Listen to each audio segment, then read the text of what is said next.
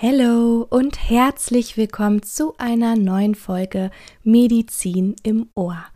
Heute werfen wir noch mal einen kleinen genaueren Blick auf den Bilirubin-Kreislauf und den enterohepatischen Kreislauf. Beide habe ich schon in der Leberfolge in der ersten angesprochen.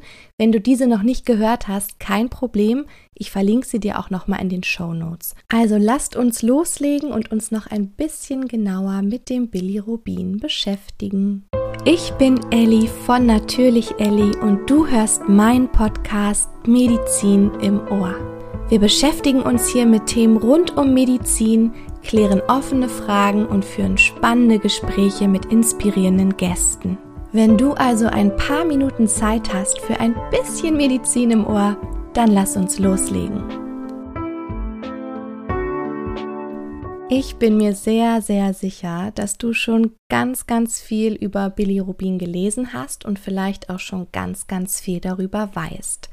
Auch hier im Podcast habe ich Bilirubin schon sehr häufig erwähnt aber nochmal kurz zur Wiederholung.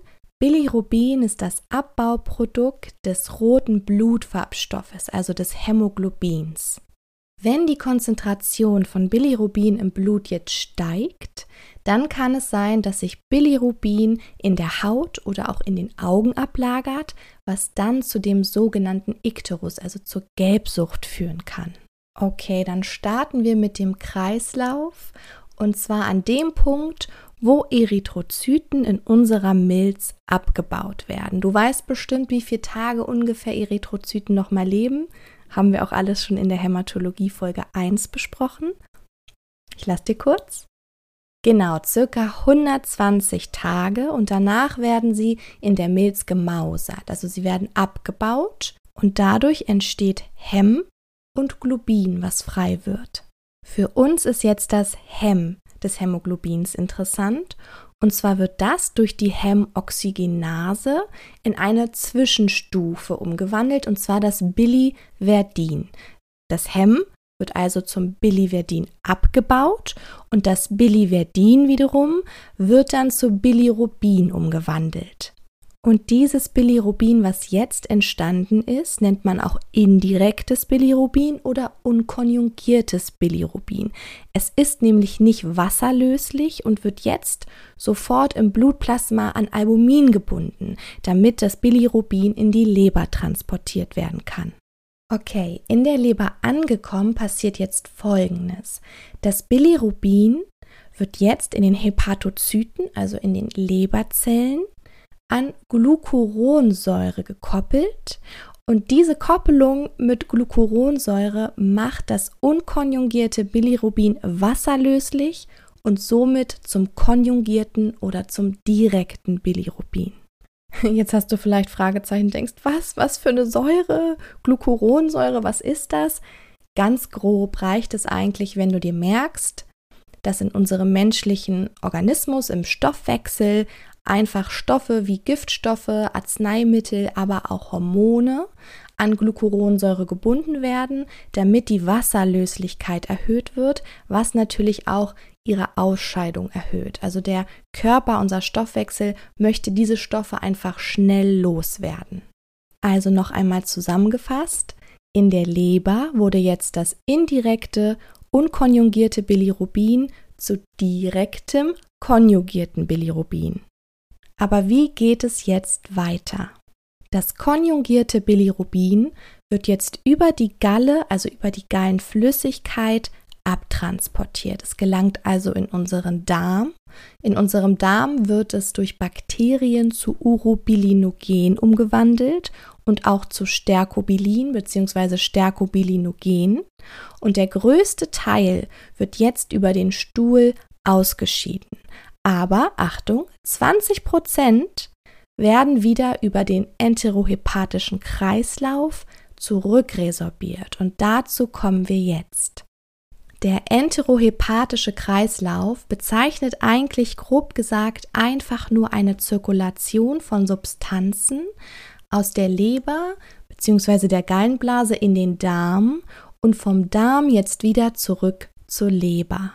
Das bedeutet also, dass ein Teil des farblosen Urobilinogens jetzt zurückresorbiert wird und wieder über die Leber und die Galle erneut in den Darm abgegeben wird. Bedeutet, dass der Teil des Urobilinogens wird Ne, ich habe gesagt, wird zurückresorbiert über die Pfortader, wird wieder zu Bilirubin aufgebaut, wird über die Gallenflüssigkeit in den Darm abgegeben und das Spiel beginnt von vorne. Wenn die Kapazität unserer Leber jetzt aber erschöpft ist, weil sie viel zu tun hat, dann wird das Urobilinogen, was zurückresorbiert wurde über den enterohepatischen Kreislauf, zu Urobilin oxidiert, über den Blutweg zur Niere transportiert und mit dem Urin ausgeschieden. Dieses Urobilin gibt dem Urin die gelbe Färbung.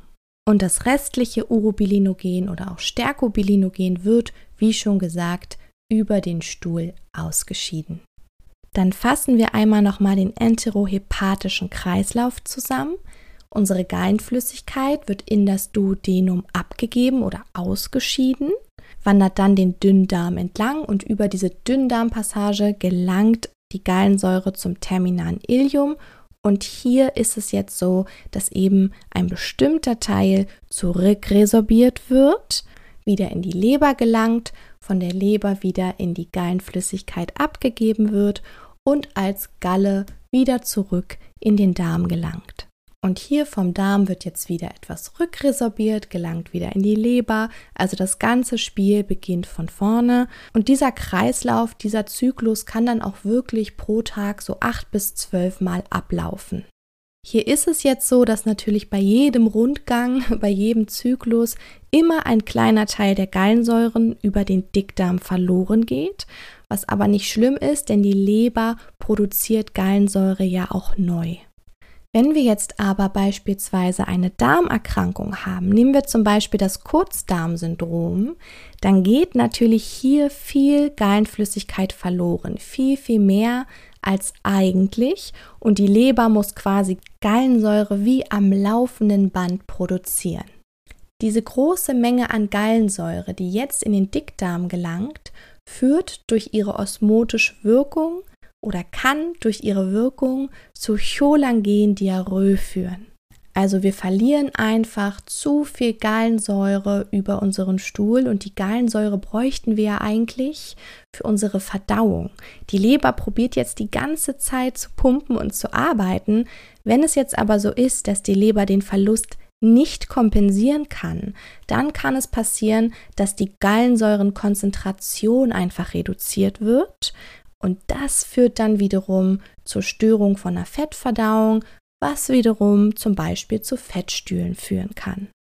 Okay, ich bin so ein bisschen abgedriftet und jetzt noch aufs Gallensäureverlustsyndrom gekommen, aber ich fand, es hat einfach gerade gepasst.